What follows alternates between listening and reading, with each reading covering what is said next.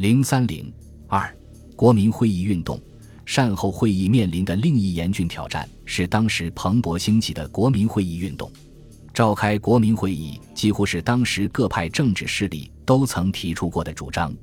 共产党从一九二三年起曾多次呼吁召开国民会议，实现统一及和平建设。孙中山领导的国民党在放弃护法立场之后，也明确提出召开国民会议以决定国事的主张。段祺瑞在酝酿反直时，派许世英与孙中山联络，曾提议到曹成功后先开善后会议，即开国民会议，并将后者视为治本之策。就连吴佩孚对国民会议亦主张甚利，表示召开国民会议是其一贯主张，反复倡导。但是在对国民会议内涵的理解上，各方差异甚大，其中段祺瑞政府与国民党。包括正与之合作的共产党的分歧最为明显。段祺瑞主张的国民会议，其组织法由善后会议制定，善后会议的会员又多由政府指定，未能真正容纳社会团体参加。国民党主张的国民会议是制定宪法的最高机关，因而要求具有广泛的代表性，其预备会议亦应有众多人民团体参加，不能由政府操纵控制。尽管存在分歧，但各方均认同国民会议是解决国事的根本办法，这就为国民会议运动的兴起提供了有利条件。就在善后会议即将召开之时，国民会议运动在各地迅速开展起来。北京、上海、天津、张家口、山东、湖北等地的商会、工会、农会、学生会、女子参政协进会等召开大会。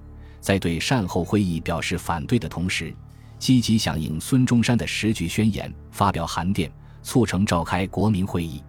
三月一日，由孙中山和李大钊等联名倡导的国民会议促成会全国代表大会在北京开幕，到会代表共八十余人，代表二十余省区、一百二十多个地方的国民会议促成会。大会揭露了善后会议由军阀操纵的反人民性质。对中国社会的一些基本问题进行讨论，并通过了决议。会议持续一个多月，于四月十六日闭幕。段祺瑞对社会各界发起的国民会议运动虽不以为然，但因标榜善后会议兼具国民会议预备会性质，并议决国民会议组织条例，故善后会议闭幕之后，也就不能不将所承诺的国民会议提上政府议程。这与国民党及社会各界呼吁召开的国民会议构成了冲突，致使段祺瑞急谋解决之道。一九二五年四月二十七日，京师警察厅自陈内务部，以现在国民会议条例叶奉临时执政命令公布实施，并已着手筹备。所有前项组织各团体，自南在任其成立至资纷扰为由，规定倘再有假借国民会议。名义聚集开会情形，嫌系别有企图，将通令各警察署随时注意依法查禁。在查禁国民会议运动的同时，段祺瑞开始了国民会议的筹备工作。此事直接关系到段能否实现由临时执政到民选总统的政治过渡，因而政府方面异常重视。一九二五年五月三日，段祺瑞任命许世英负责筹备国民代表会议事宜。不久，又任命林长民筹备国宪起草委员会。六月三日，段政府公布国民代表会议议员选举程序令，预定十一月一日正式开会。十月三十日，执政府发出命令，规定国民代表会议议员应于十五年一月十五日以前齐集京师，定期开会。但是，段祺瑞禁止国民会议运动的做法，不仅使其尊重民意的表态信誉扫地。也为召开国民会议设置了障碍。会议尚未召开，反对的声浪已经高涨。首先是拥黎派代表人物章太炎、唐绍仪表示强烈反对。八月五日，正当政府派人士开始为国民会议的前景感到乐观之时，唐、张二人发出通电，主张保存约法，反对国民会议。电文指出，国民代表会议组织法。国民代表会议议员选举程序令皆以次第公布，按组织法乃善后会议所定，选举程序令则临时政府自为，二者皆非执法机关，无为民国治法之权，直是为此，与相之召集安抚国会无异也。知是秉君以来十有余年，毁法丧权，思类恐多。直是国有敬验之心，则以保存约法，勿自创制。速将国民代表会议之违法违令一切取消。他日盖棺论定。犹不失为侠于不掩之人。若成急难之时，以行节制之术，万目睽睽，岂可尽掩？其实，在政治理念上，张、唐并不一定以国民会议为非，但出于拥黎的考虑，则非出此举不可。因为段氏是在否定旧法统的基础上确立临时执政地位的，其所以急不可待要召开国民会议，一个重要的原因。就是想借以取得统治的合法性。张、唐继主张拥礼除山，以正法统，当然不愿意看到段氏召开国民会议。张、唐的通电反对得到了湖北方面的响应。十月十二日，湖北省议会议员维度发表通电，认为中华民国主权在民，国民议会为国民行使主权之最高机关，应由国民自动组织。非彼所谓善后会议所能代庖，表示湖北为民国首义之区，该省议员受民意所托，对于此种无法无据与李卫顺之国民代表会议，根本认为不能成立，故特通电反对。其次是作为国民会议基础的地方议会选举遭遇意想不到的麻烦。入秋之后，各地根据政府颁布的国民代表会议议员选举程序令。开始国民会议议员选举，选举分出选与复选两阶段进行。然而，两个阶段的选举均因舞弊和各种丑闻被舆论曝光而招致反对，引发纠纷。例如，南京于九月十日初选投票，运动当选人纷纷密设机关实行贿选，有被查获证据；提起诉讼者有被抓获扭送省县，由郑谦亲自审讯者。甚至出现初选监督、户籍主任被控告、户籍事务所被砸毁的事件。公民要求宣告选举无效。湖北的初选自王一堂当选之后，已露出安抚派从中操纵的痕迹。原定八日举行复选，但十八位代表的名单不待投票，已先期揭出，且公然建诸文典。其具体办法。系由安福派驻京头领联络武汉军方及省议会之某派，共同成立公司操办其事。所选者均系某某官署之重要职员，并闻指定人葛出银一万五千元为该包办人之交换费。消息传出，全鄂震惊，选民立即发出通电，表示强烈反对，并要求政府彻查。该省复选被迫展期。江苏的复选因王景常以三千五百元贿选，引起诉讼急亡的反诉，迫使选举监督郑谦宣布停止选举。而郑谦此举，复引来违反民会选举法的指控，弄得郑进退维谷，无以收场。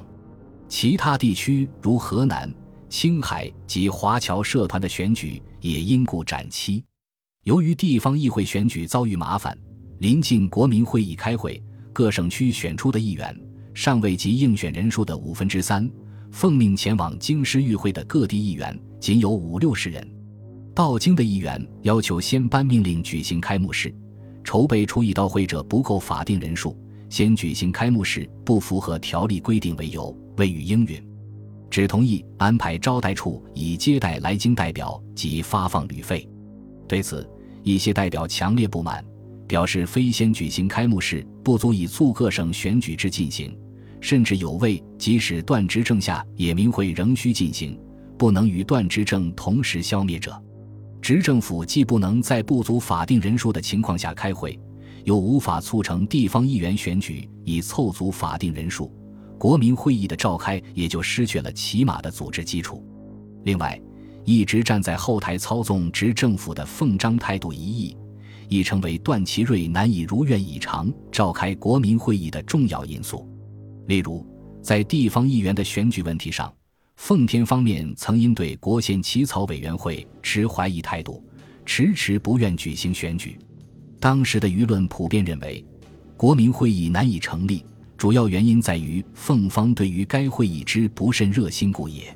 九月，在政府派人士梁士仪前往疏通之后，舆论又认为，由于奉章态度发生变化，对于国民会议如期召开已无可虑之必要。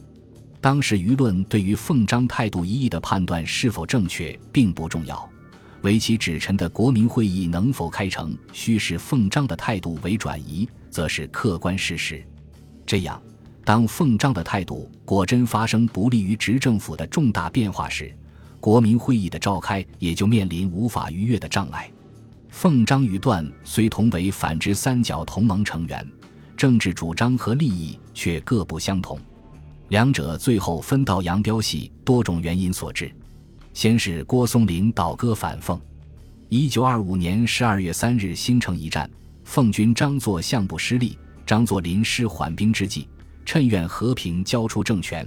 段祺瑞不知有诈，拟命郭为奉天督办，触犯到奉张的根本利益。此时为段张关系破裂，埋下了隐患。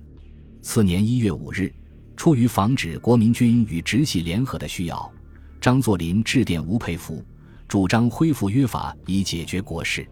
十七日，张在电吴，称关内事请吴全权处理。此举不仅否定了段政府刚刚通过的宪法草案，否定了段氏所欲建立的新法统，而且在治权上蔑视了段的存在，使双方既有的关系难以维持。在这种情况下，段祺瑞力图通过改变临时政府政治，设立国务院以缓解矛盾，但双方关系已无法继续维持。一九二六年一月十一日，张作霖宣布与段祺瑞政府断绝关系。二十五日，张作霖召开会议，议决东三省独立，并就任东三省自治保安总司令兼军务总统官。